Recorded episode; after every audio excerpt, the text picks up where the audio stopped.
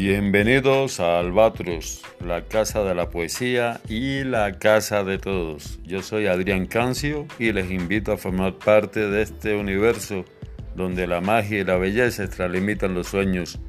Siempre la poesía, siempre la casa, siempre Albatros.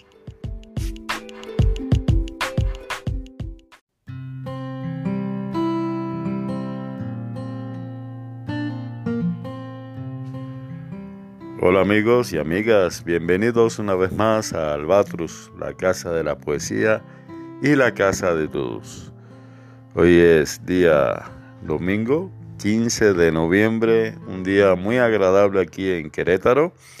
Hace un sol, un sol protagonista y una brisa muy agradable y hace un maridaje exquisito ¿eh? para hacer un programa un programa, digamos, de resumen de los últimos programas que hemos tenido aquí en Albatros y así, bueno, para que nos animemos y, la pasemos bien.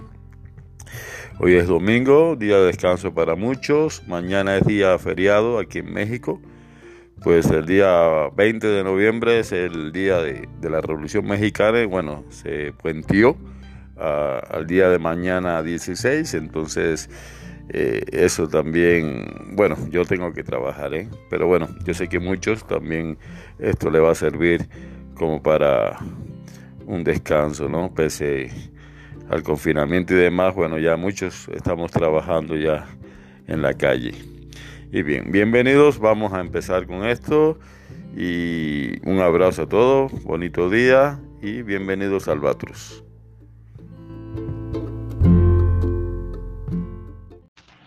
Claro que sí, hermano. Para mí es un placer cantarle a tu gente, a nuestra gente, a todo el mundo, a todos los que quieren escuchar mi música. Eh, les voy a cantar una canción que, que hice hace poco, que se llama Memorias de Gloria, que me encantó y entonces ya la había compartido contigo, pero ahora quiero cantarla para todos los amigos. Así que con mucho gusto es un placer para mí cantarles una de mis canciones más recientes con mi guitarra. Esto se llama Memorias de Gloria de un servidor y cantautor Luis Noah. Momentos de Gloria de Luis Noah.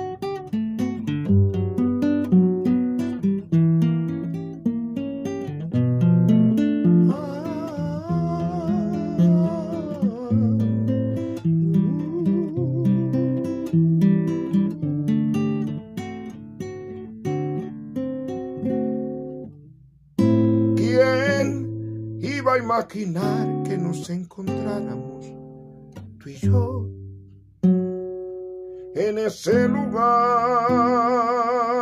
Siempre conocí a alguien y todo fue pasajero.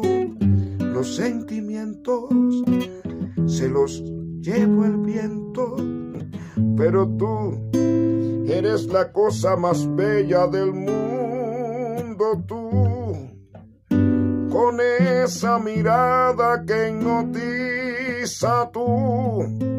Luego me despiertan tus deseos ardientes tú y empiezo a cabalgar volando sobre tu cuerpo tibio y tu alma rosa. En esos momentos de gloria. Quiero me digas, yo te necesito, mi amor. Que todas las horas, segundos, minutos que arda la vida esté dentro de ti en esos momentos de gloria quiero me grites no te salgas nunca. Quédate fundido en mí, porque ya eres mi corazón.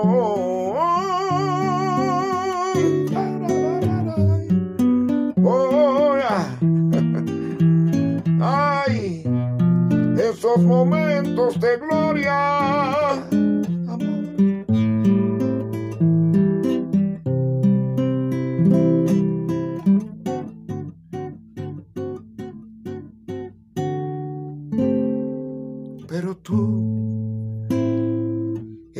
La cosa más bella del mundo, tú, con esa mirada que hipnotiza tú. Luego me despiertan tus deseos ardientes tú. Y empiezo a cabalgar volando sobre tu cuerpo tibio y tu alma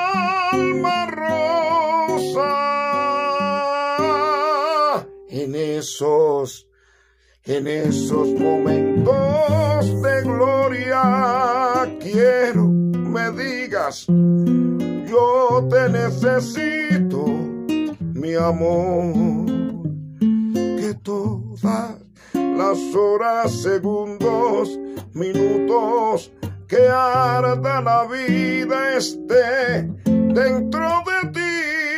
En esos momentos de gloria quiero que grites no, no te salgas nunca.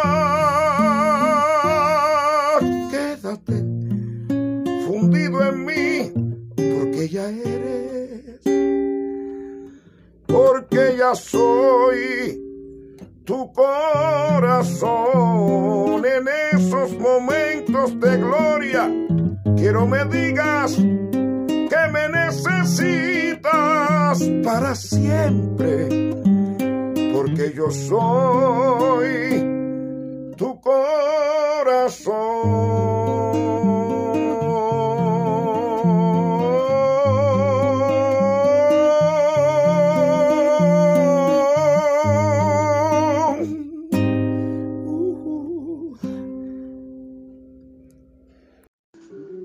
Para Albatros, la casa de la poesía, la casa de todos.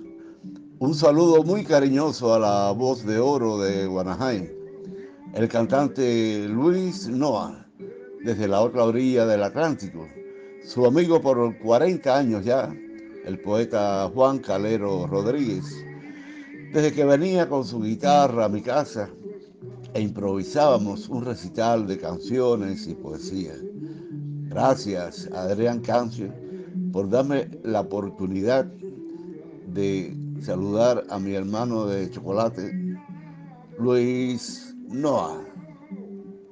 Wow, wow, me emocionó eso, hermano. Ay. gracias, muchísimas gracias, hermano, por esto. Fíjate que mientras decía las palabras que estaba diciendo, que me, me sentí cuando me preguntaste qué era la amistad y mientras lo decía, eh, miré hacia arriba, los ojos hacia arriba, y estuve flotando todo ese tiempo mientras decía todo, todo lo que dije. Y estuvo presente mi gran amigo eh, Juan Calero, mi poeta favorito, mi hermano del alma, mi, eh, mi confidente. Es verdad, llevamos como 40 años o más de amistad y esas tardes o noches que nos reuníamos en su casa con mi guitarra, improvisando canciones, poemas, fue, era, era también flotar en el aire.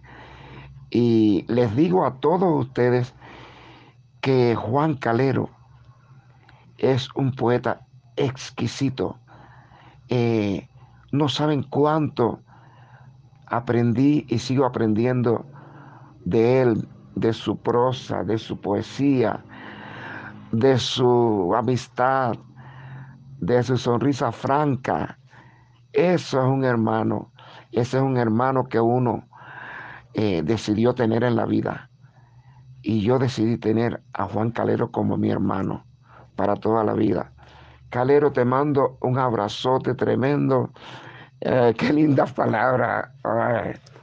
siempre me dice que que soy la voz de oro de Guanajuato, y yo me digo y te digo que tú eres nuestra representación máxima, el poeta, tú eres la voz poética de nuestro pueblo, de nuestra Atenas de Occidente. Y tu poesía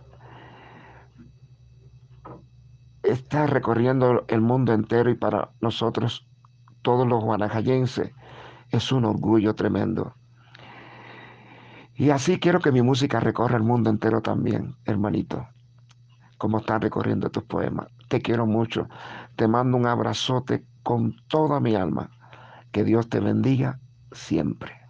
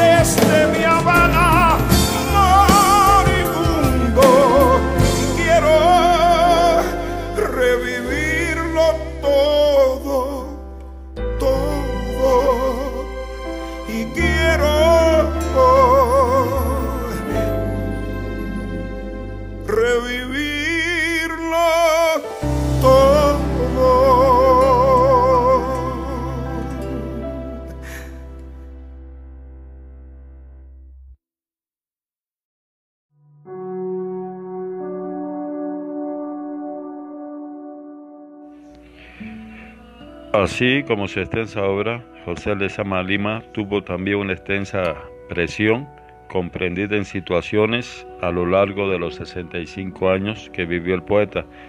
Pero bueno, por cuestiones de tiempo, solo voy a mencionar tres situaciones que impactaron en la vida del poeta. Uno, el grupo Orígenes en el año 1944. Dos, su novela Paradiso en el año 1966 y tres, el famosísimo caso Padilla en el año 1971. De estas tres situaciones les estaré hablando, pero antes vamos a escuchar a José Lezama Lima con su poema Una oscura pradera me convida. Este es Albatros, bienvenidos y bienvenidas.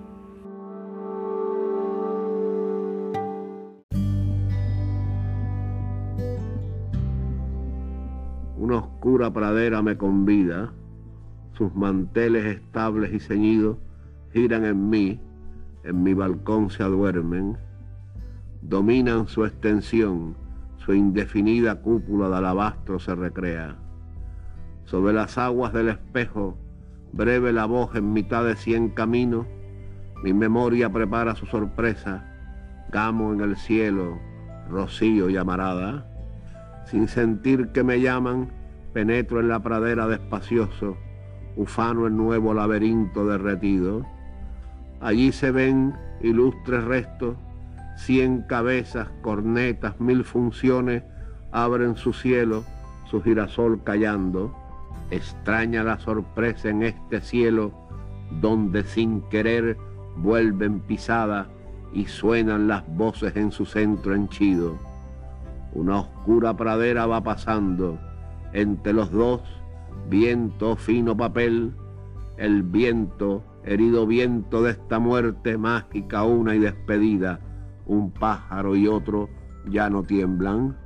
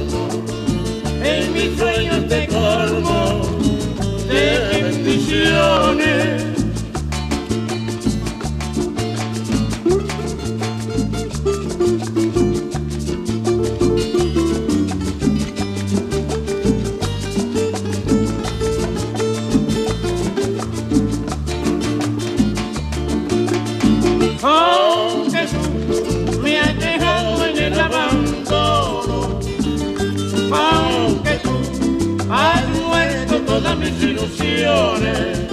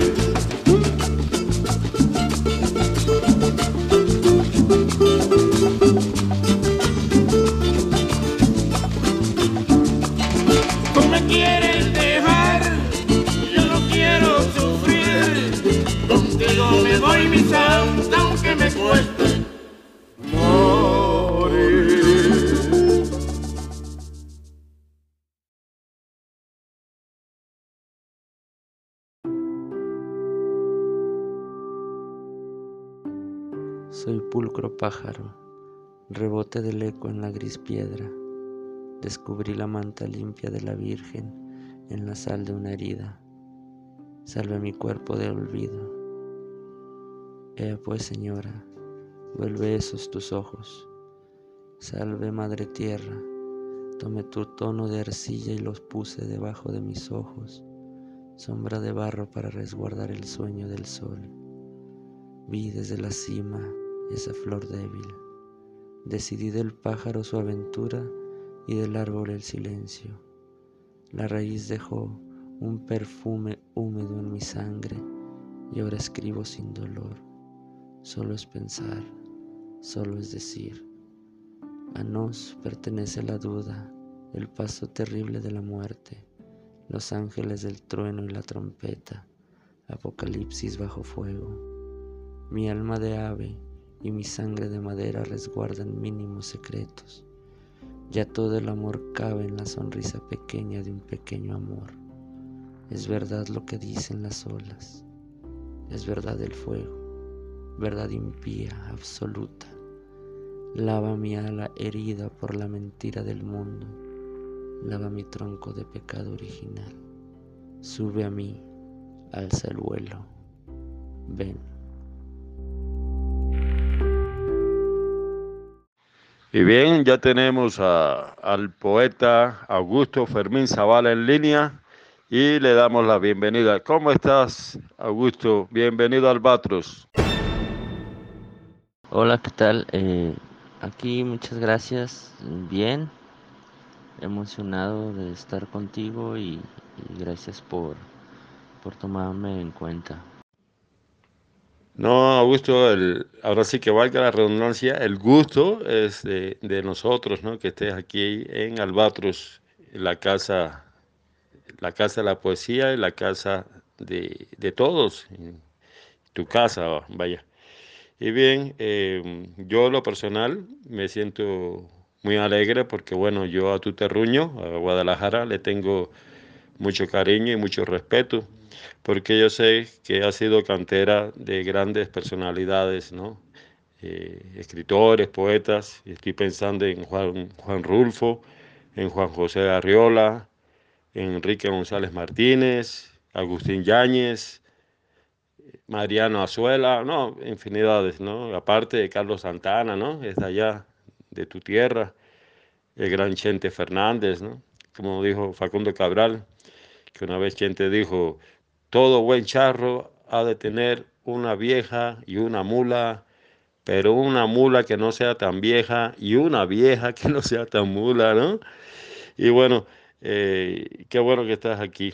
Estábamos escuchando algunos de tus poemas, eh, Augusto, y me gustaría saber, ¿estos poemas son así sueltos o, lo tienes eh, en algún proyecto? ¿Va a formar parte de un, de un texto. A ver, háblanos un poco de esto. Pues ahora sí que, que como lo mencionas, soy de la tierra de, de esos grandes personajes, eh, los cuales admiro mucho, Juan Rulfo y, también Arriola, este, y lo de Vicente Fernández y Cabrales es totalmente cierto lo que dices. Eh, también Cabral que nos dejó una huella muy, muy marcada a todos, ¿no? Y respecto a los poemas, en realidad son poemas sueltos. Eh, sí, sí, se está, bueno, sí estoy trabajando en, un poemario junto con, con, con Albert, Alberto Castañeda, que me está editando un poemario por ahí pequeñito que, que tengo tenemos pues los dos pensados, eh, darlo, sacarlo a la luz, pero la mayoría de mis poemas en sí son, creo yo le, comentaba eh, que es como un poema largo, ¿no? largo pero partido, como que son pedazos de un poema largo.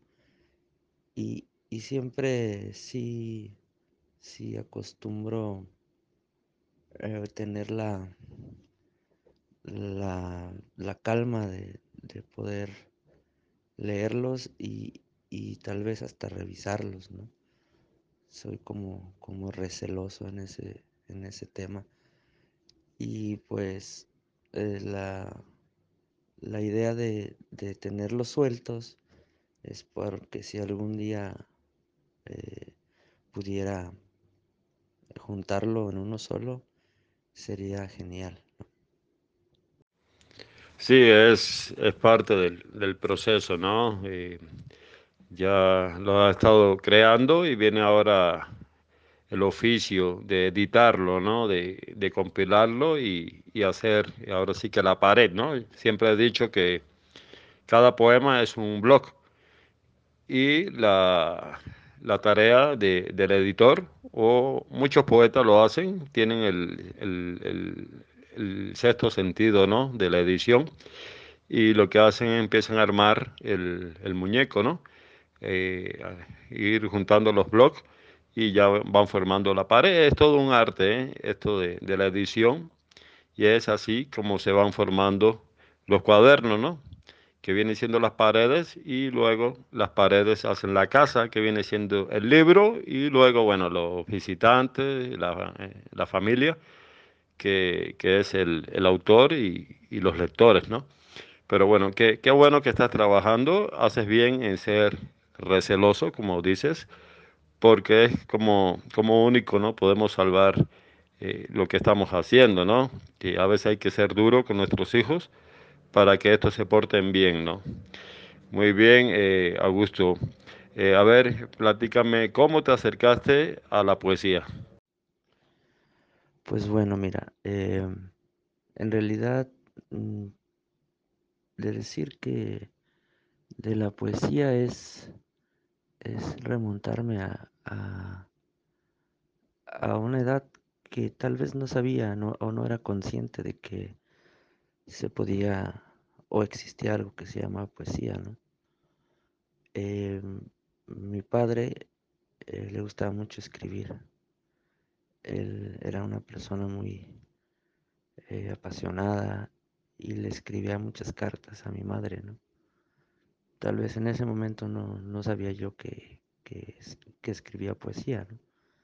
Y me las leía a mí, recuerdo, y, eh, pero en esa inconsciencia pues no, no tomaba, no tomaba parte de eso, ¿no?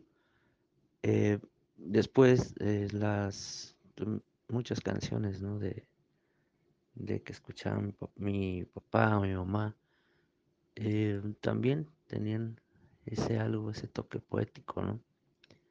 Entonces creo que, por ahí viene, ¿no? Y, ya cuando yo decidí empezar a leer poesía, ya como tal, eh, pues comencé como la mayoría, con lo que nos llega fresco, ¿no? Eh, pues era Neruda, era Octavio Paz, era Jaime Sabines, pero ya cuando decidí a mis autores, eh, comencé por Homero Aridgis, Alberto Ruiz Sánchez, una poesía este, muy erótica, ¿no? Y muy, muy creativa en relación a, lo que a mí me gustaba en ese momento. Y ya después, pues ya vas conociendo a más gente, ¿no?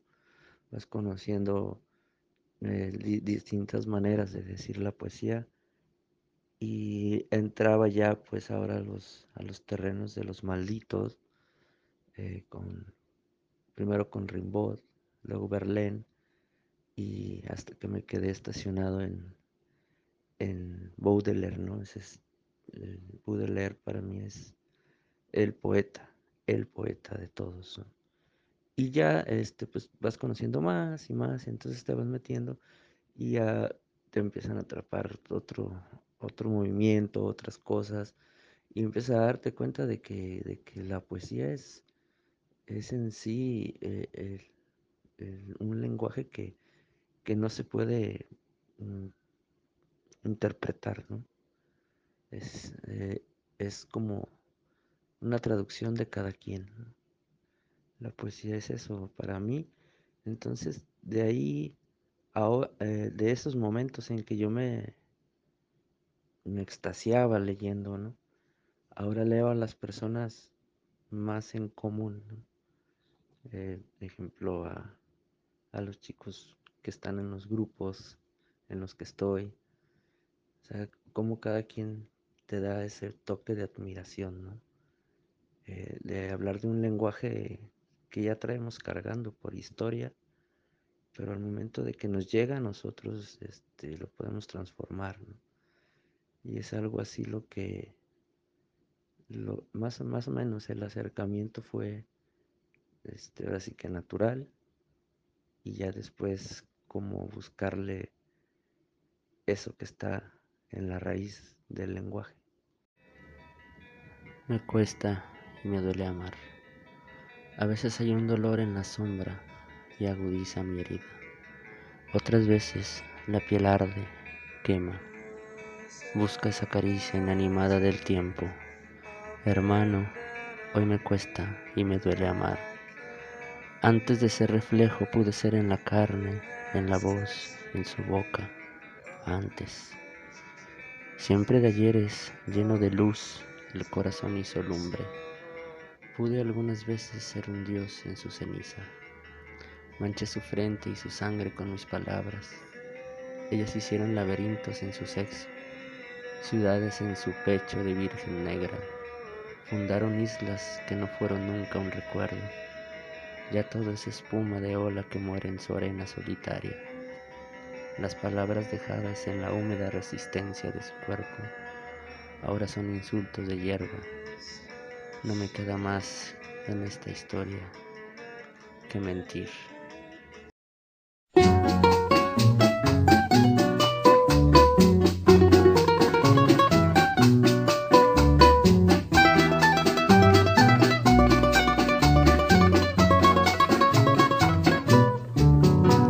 No puedo verte triste porque me mata.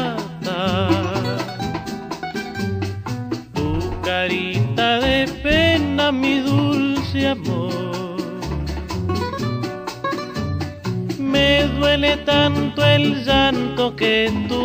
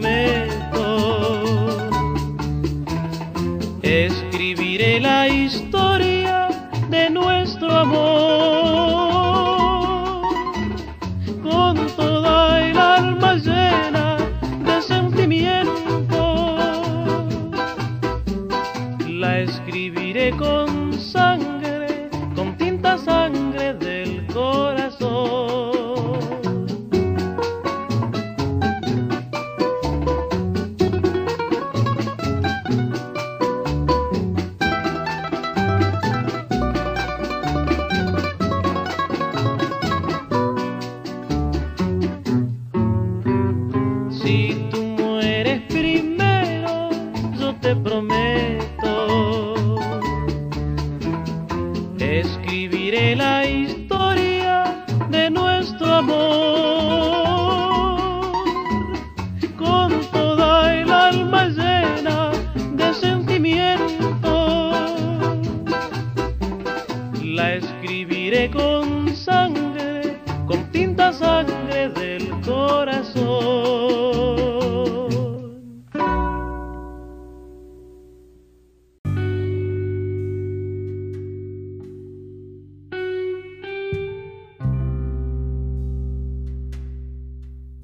Poética, mirar el río hecho de tiempo y agua, y recordar que el tiempo es otro río, saber que nos perdemos como el río y que los rostros pasan como el agua, sentir que la vigilia es otro sueño, que sueña no soñar y que la muerte, que teme nuestra carne es esa muerte de cada noche que se llama sueño ver en el día o en el año un símbolo de los días del hombre y de sus años, convertir el ultraje de los años en una música, un rumor y un símbolo, ver en la muerte el sueño, en el ocaso, un triste oro, tal es la poesía, que es inmortal y pobre, la poesía vuelve como la aurora y el ocaso. A veces en las tardes una cara nos mira desde el fondo de un espejo. El arte debe ser como ese espejo que nos revela nuestra propia cara. Cuentan que Ulises, harto de prodigios, lloró de amor al divisar su Itaca. Verde y humilde, el arte es esa Itaca de verde eternidad, no de prodigios. También es como el río interminable que pasa y queda y es cristal de un mismo Heráclito inconstante, que es el mismo, y es otro como el río interminable.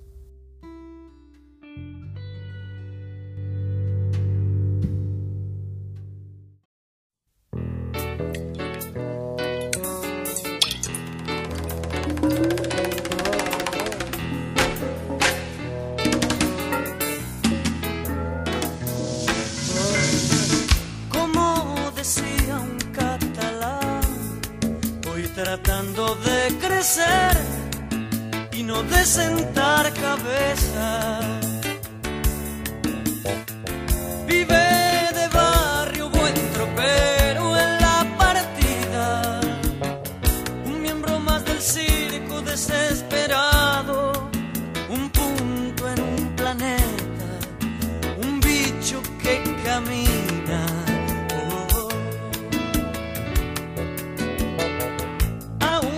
resuenan los acordes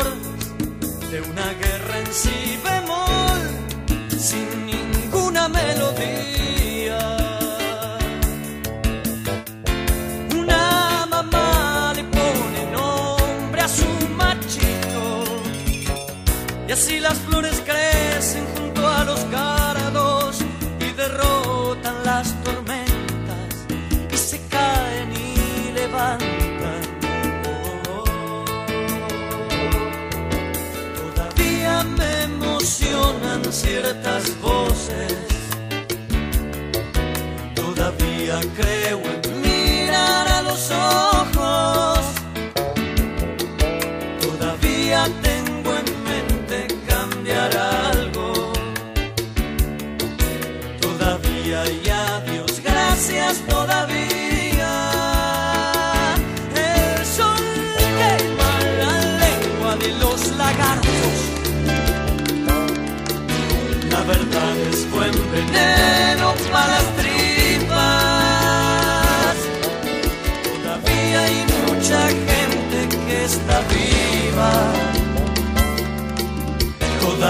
y a Dios gracias todavía.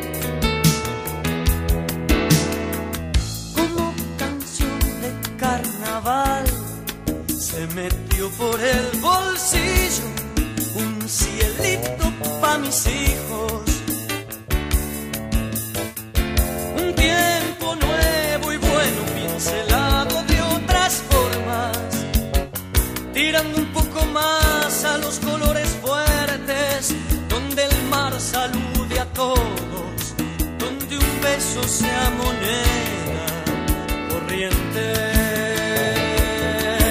Todavía me emocionan ciertas voces,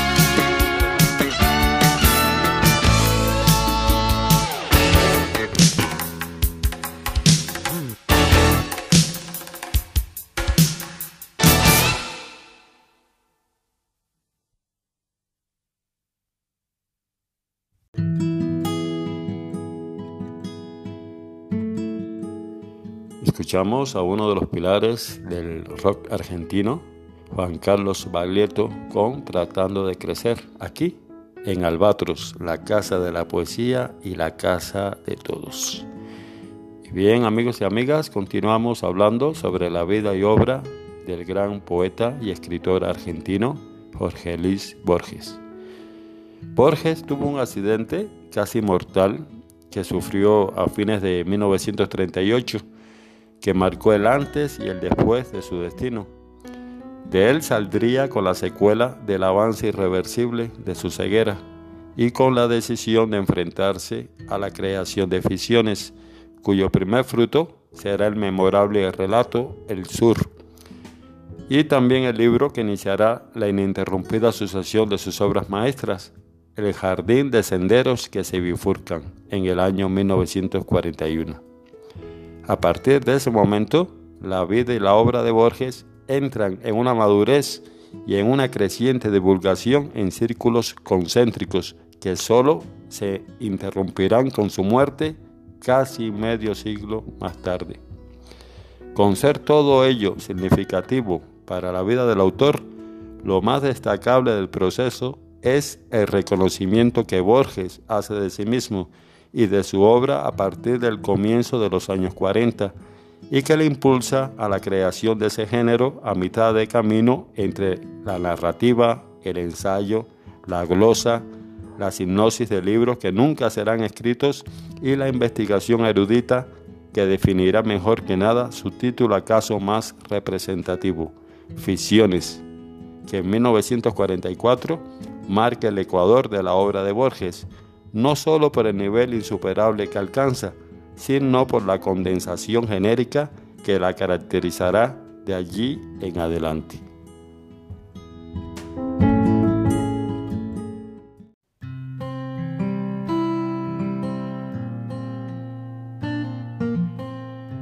El golem. Sí, como el griego afirma en el caratilo, el nombre es arquetipo de la cosa. En las letras de rosa está la rosa y todo el Nilo en la palabra Nilo. Y hecho de consonantes y vocales, habrá un terrible nombre que la esencia cifre de Dios y que la omnipotencia guarda en letras y sílabas cabales. Adán y las estrellas lo supieron en el jardín, la rumbre del pecado, dicen los cabalistas, lo ha borrado y las generaciones lo perdieron. Los artificios y el candor del hombre no tienen fin. Sabemos que hubo un día en que el pueblo de Dios buscaba el nombre en las vigilias de la judería. No a la manera de otras que una vaga sombra insinúan en la vaga historia, aún está verde y viva la memoria de Judá León, que era rabino en Praga. Sediento de saber lo que Dios sabe, Judá León se dio a permutaciones de letras y a complejas variaciones, y al fin pronunció el nombre que es la clave, la puerta, el eco, el huésped y el palacio, sobre un muñeco que con torpes manos labró para enseñarle los arcanos de las letras, del tiempo y del espacio. El simulacro alzó los soñolientos párpados y vio formas y colores que no entendió, perdidos en rumores, y ensayó temerosos movimientos. Gradualmente se vio, como nosotros, aprisionado en esta red sonora, de antes, después, ayer, mientras, ahora, derecha, izquierda, yo, tú, aquellos, otros. El cabalista que ofició de numen a la vasta criatura apodó Golem. Estas verdades las refiere Scholem en un docto lugar de su volumen. El rabí le explicaba el universo. Esto es mi pie, esto el tuyo, esto la soga. Y logró al cabo de años que el perverso barriera, bien o mal, la sinagoga. Tal vez hubo un error en la grafía o en la articulación del sacro nombre. A pesar de tan alta hechicería, no aprendió a hablar el aprendiz de hombre. Sus ojos, menos de hombre que de perro, y harto menos de perro que de cosa, seguían al rabí por la dudosa penumbra de las piezas del encierro. Algo anormal y tosco hubo en el golem, ya que a su paso el gato del rabino se escondía.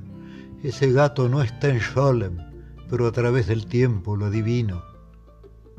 Elevando a su Dios manos filiales, las devociones de su Dios copiaba, o estúpido y sonriente se ahuecaba en cóncavas alemas orientales.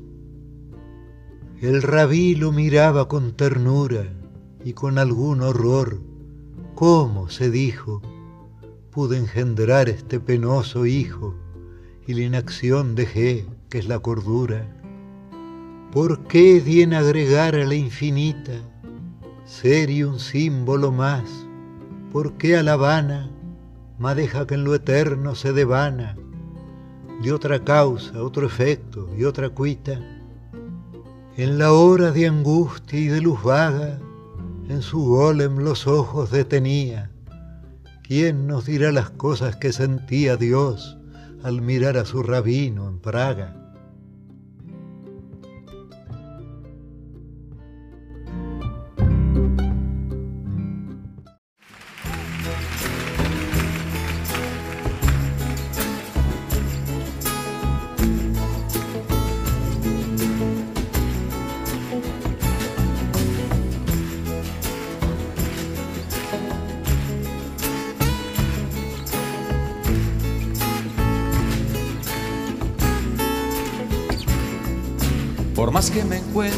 Tesoro las fuentes del Nilo, oh, quiero bailar un slow with you tonight, tonight. Y aunque seas la Mona Lisa o la Venus de Milo, oh, quiero bailar un slow with you tonight. Por más que yo sea una bestia y tú seas tan bella, ah, quiero bailar un slow with you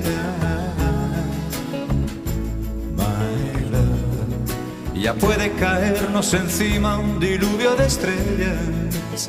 Ah,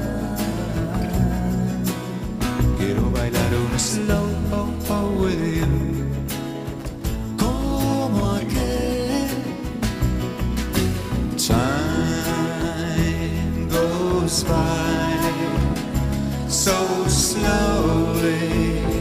I hunger for your sha na na na na, sha na sha na na na na, sha na na sha na na na na, sha na na na na. Slowly, slowly. Por más que nos pille el estúpido de tu marido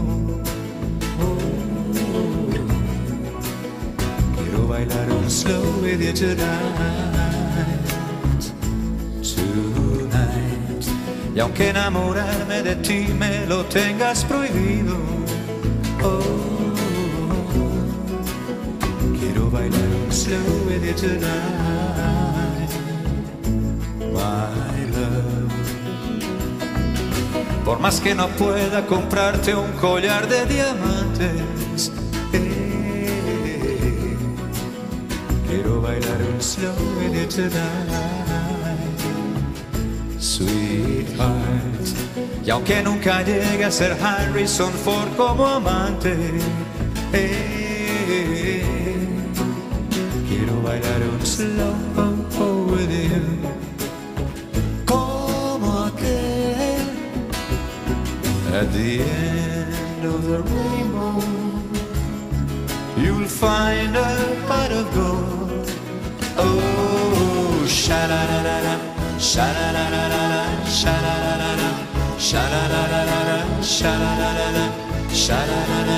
slowly, slowly.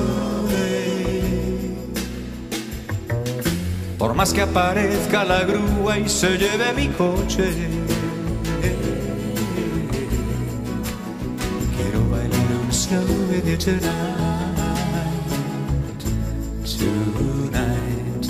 Por mí que reviente el planeta en confeti esta noche. Quiero bailar un slow tonight, honey. Y como parece que el corto verano se acaba. Ah, quiero bailar un slow tonight. Seamos al fin Salomón y la reina de Saba. Ah, I wanna dance a slow with you. Como aquel Love me tender, love me sweet, and never let me dream.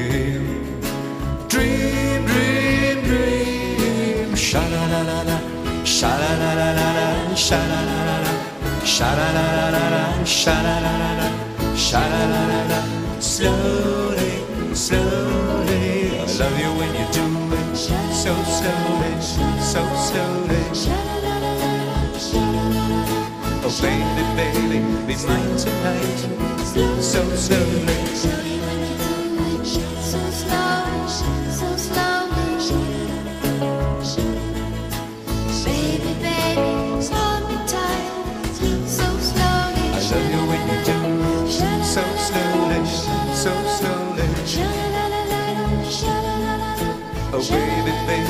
be mine tonight.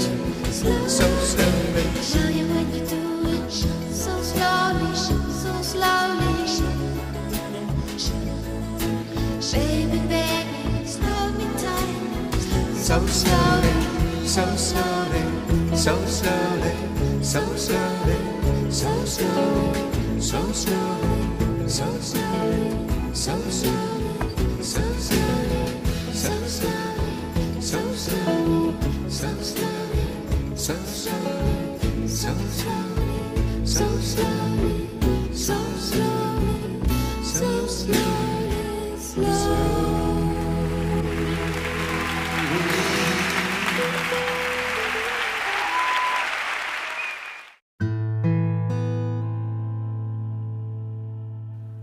Aquella cárcel es esta casa oculta en su verdad de barro.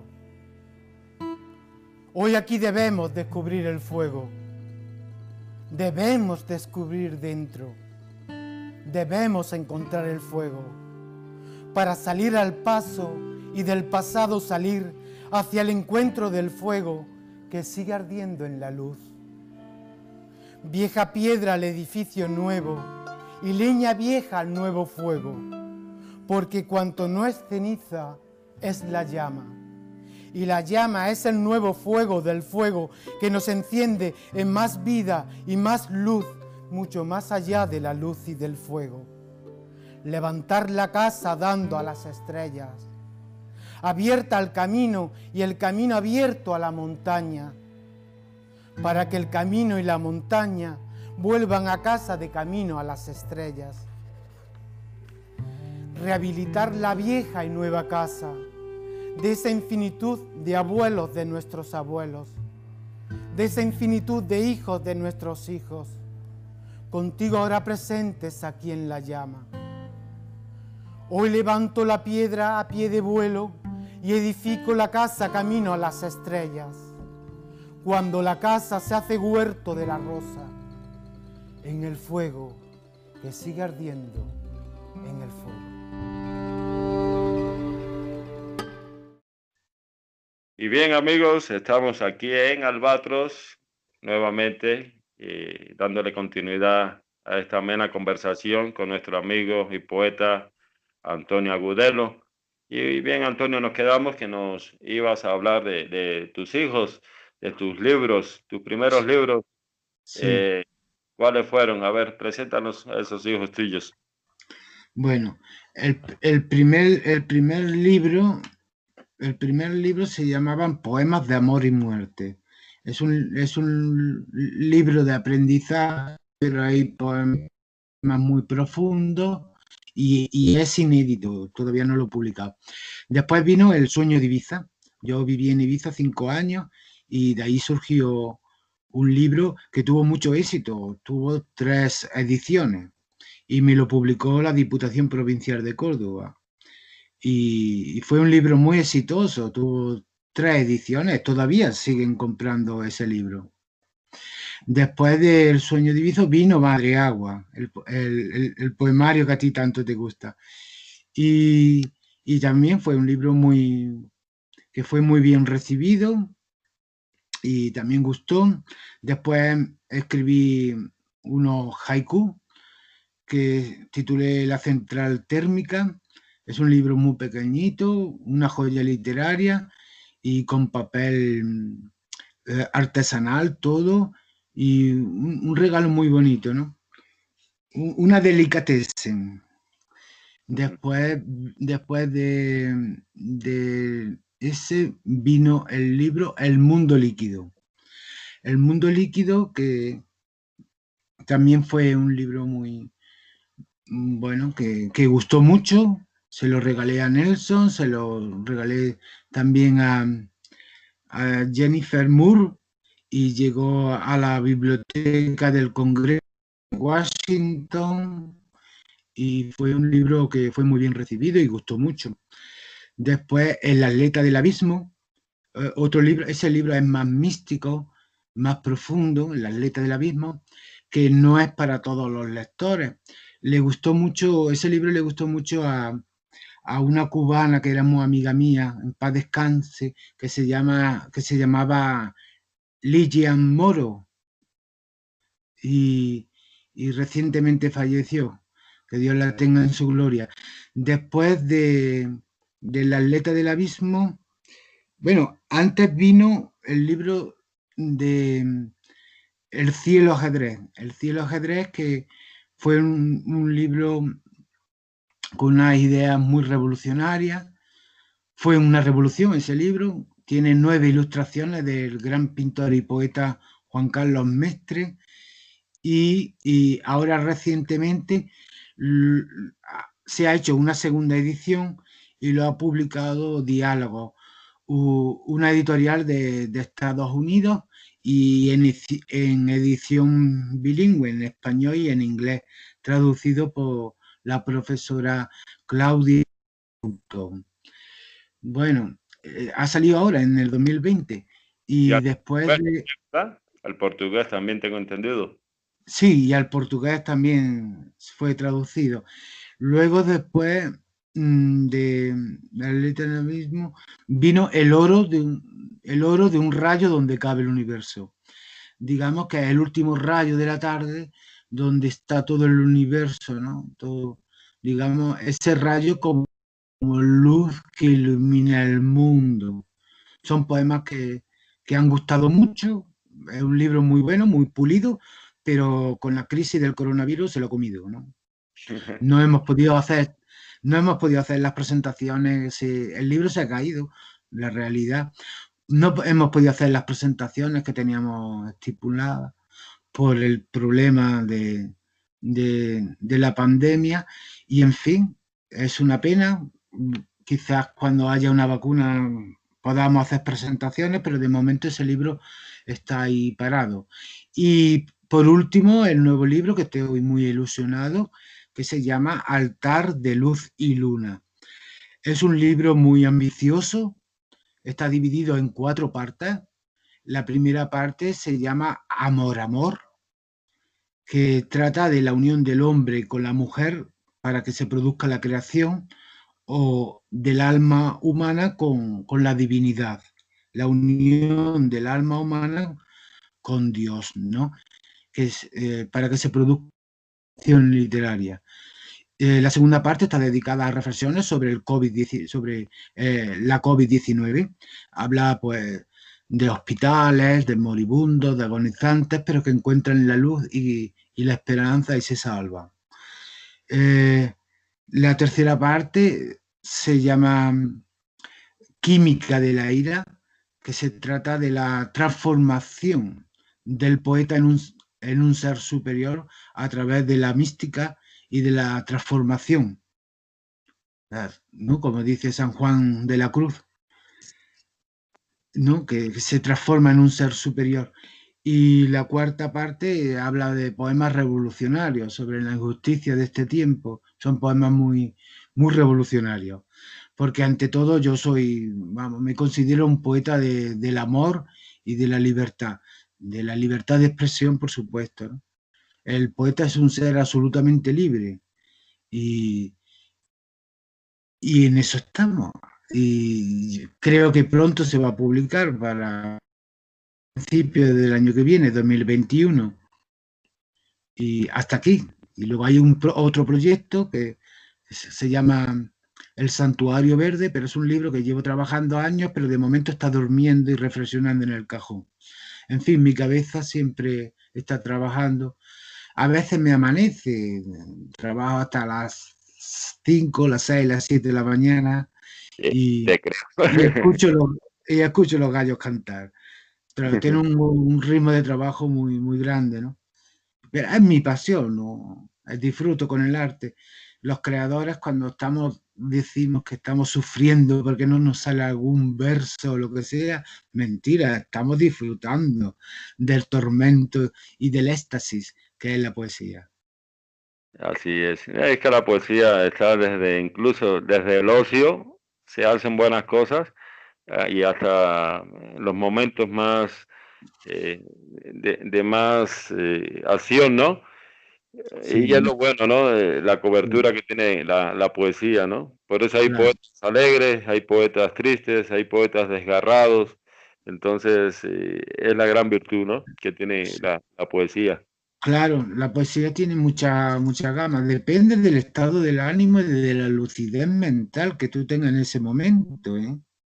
Porque, por ejemplo, sí, el primer verso siempre te lo, te lo soplan las musas, pero luego a partir de es, es la llave, ¿no? Digamos que es la llave del poema, pero el resto lo tienes que trabajar tú, eso es mucho oficio.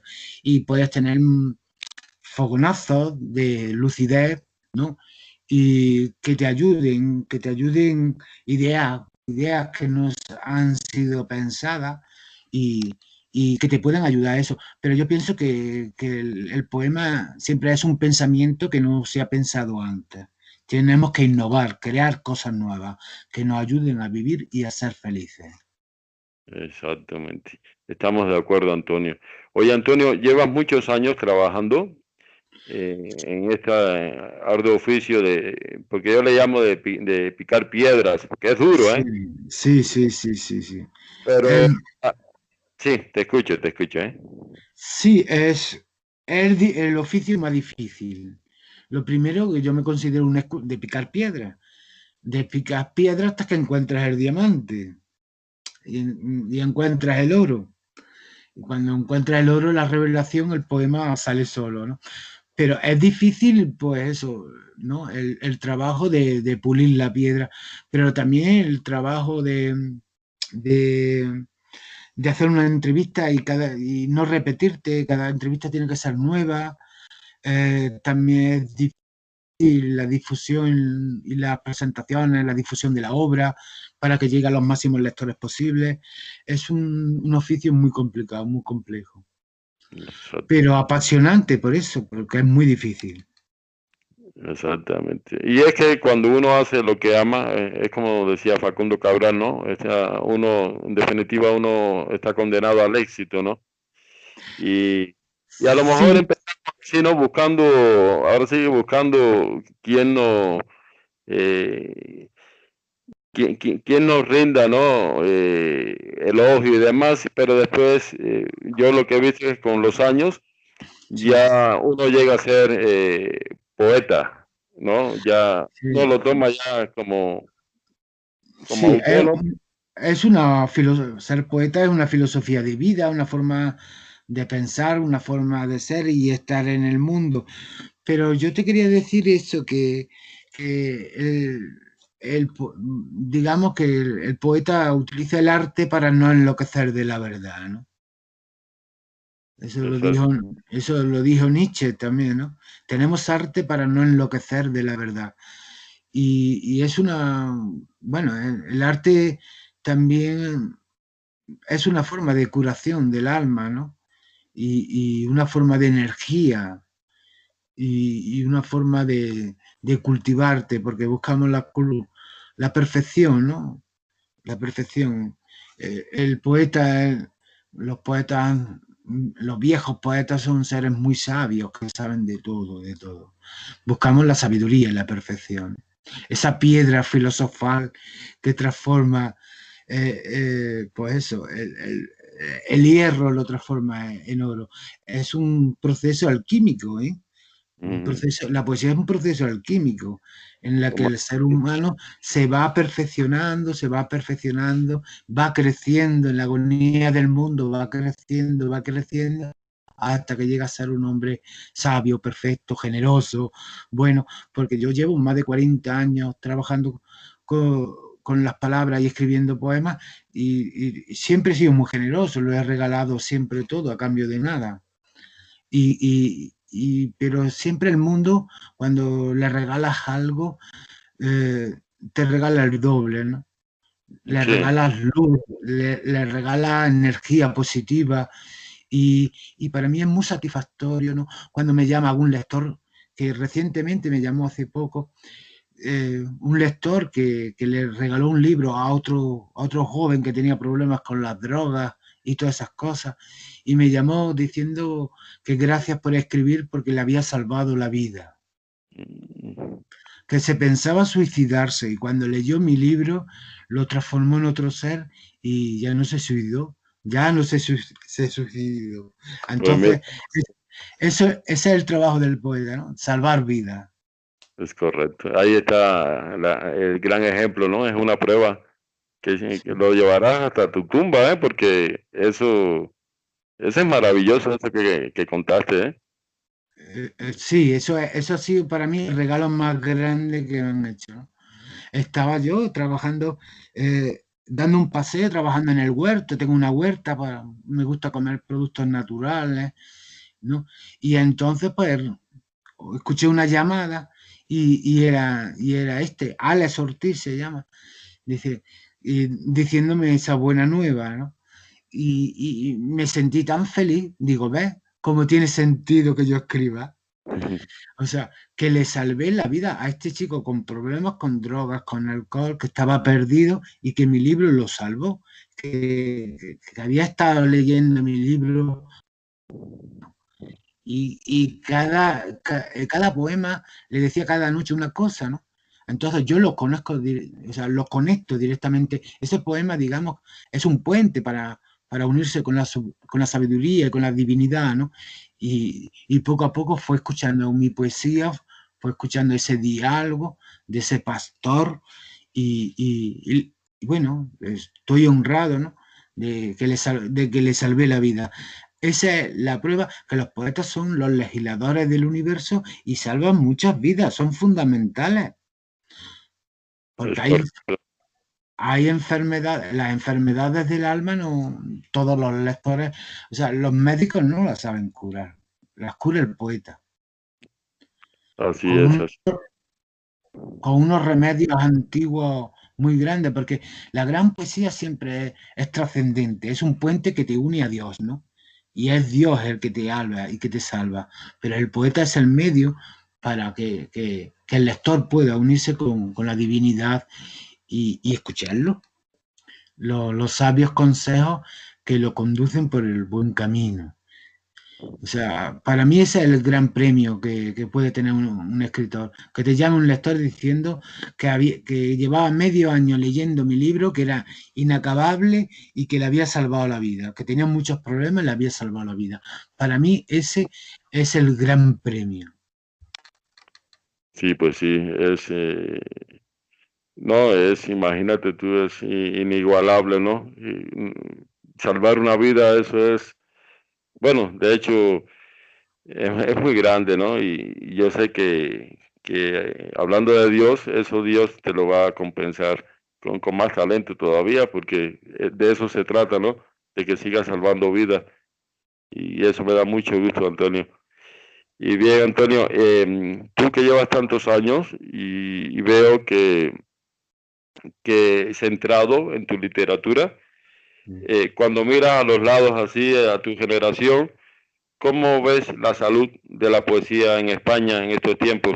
Pero antes vamos a escuchar otro poco de música. Ahí viene un amigo en común, a Nelson Jiménez, con esta canción preciosa que se llama Cuando llega el sol. Estamos en Albatros con Antonio Agudelo. Muy buenos días.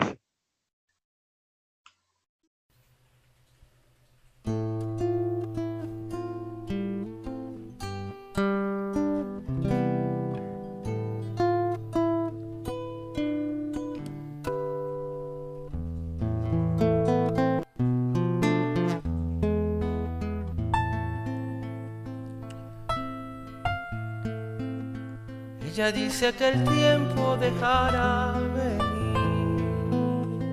el deseo impaciente de hacerme feliz.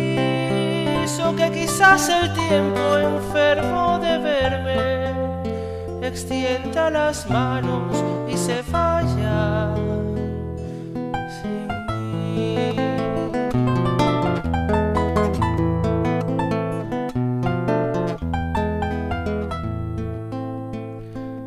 Puede vivir cien minutos sin mí, todo un fin de semanas, un atardecer.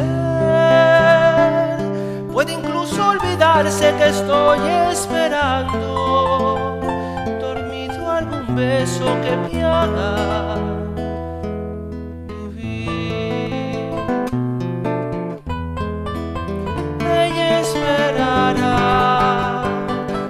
si sale el sol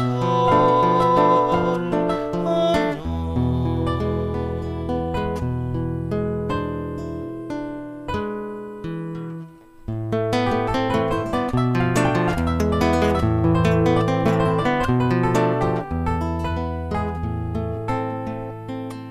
Sin embargo, hace planes de largo vivir. Mide todo sin prisa y se vuelve a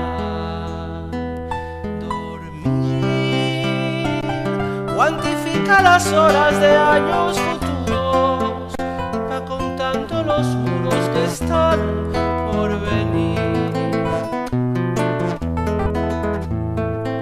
Yo quisiera entender su manera de dar la esperanza sin rumbo certeza y azar. Yo quisiera saberla viviendo mi sueño, o quizás de algún modo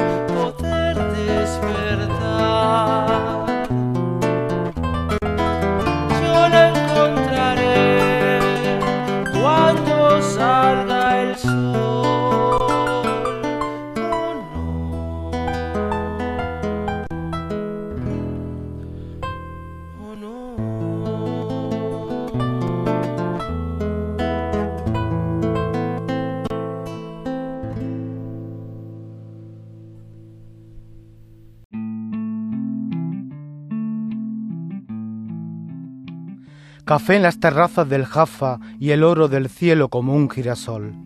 Café en la oscuridad, pero la noche ve con todo el cuerpo. Café en los valles de mandrágoras y en los grandes bosques de alcanforero. Son tus pechos blanquísimos cerca del vino. Café en la semejanza del mundo y en las aguas del Ganges que se abren camino en las minas de Sócrates café en las profundidades cóncavas y en el origen del pensamiento. No sé, café no sé muy bien, pero una vez amé en ciudades extrañas. Café sobre la mesa del mar y el arco iris como el ojo de un pez donde se baña la sonrisa de Verónica. Verónica ya está en sí misma y ahora crece como sol en alas de los pájaros. Café dos cuerpos atrapados en la emoción de ser. Café con verdadero amor y el vértice oscuro de la menta al pie de las ciudades líquidas. Café en el sentimiento que se une a tu sentimiento y arden en unidades de placer. Café cerrar los ojos, intercambiarse el corazón. En las terrazas del Jaffa, Rilke bebe café, Allen Ginsberg bebe café, James Ball bebe café, las metamorfosis beben café. En tres café, café sobre las tazas que atraviesan la barra y los manteles de la plaza Yamaa Alfaná. Café sobre el laudista ciego que pasa de un lado al otro de los cuentos y el goce de su música no es la música. Café sobre el doctor poema y el caballo de Córdoba con alas de la próxima luna. Soñar es saber. Café en los pensamientos y en las que desabrochan las uñas. ¿Para qué? Café que nace a menos siete bajo cero en Nueva York y vive en un rincón del piano de la calle Misericordia, como una sola sustancia que precede a la muerte. Café las ganas de llorar son ganas de vivir.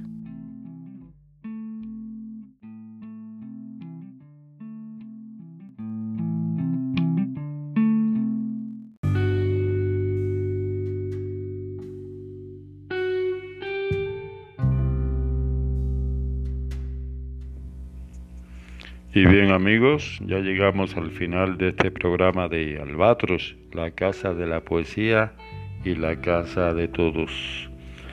Como pudieron apreciar, tuvimos la presencia del maestro y gran poeta andaluz Antonio Agudelo, que aparte de su talento poético, nos inyectó en tan solo una hora una gran dosis de vida y de fe. Esperemos entonces que se repita esa visita y de manera inmediata porque personas como él nos ayuda como el albatros a sobrevolar el mundo. Para él esta hermosa canción de Raúl Torres que se llama Nítida Fe. Un abrazo y bendiciones para todos.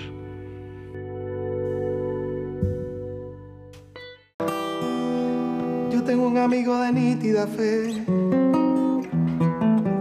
sueña tener un hogar en el sol, pues dice que allí se fecunda mejor, que allí el pan le sobra, que allí es su canción. Yo tengo un amigo de nítida fe que dice que tiene bastante que hacer. Hoy se ha despedido para regresar. Cuando en su peñasco revienta el cristal, cristal del destino natal de matar. Por donde se mira mi amigo y su faz, refleja al espejo su santa moral. Su mano es la prueba para endurecer. Yo tengo un amigo de nítida fe sueña tener su morada en el sol, aun siendo locura no lo aconsejé. Quizás al contrario me vaya con él. destino natal de matar. Por donde se mira mi amigo y su faz, refleja al espejo su santa moral. Su mano es la prueba para Yo tengo un amigo de nítida fe que sueña tener su morada en el sol. Aun siendo locura, no lo aconsejé. Quizás al contrario me vaya con él a fundar.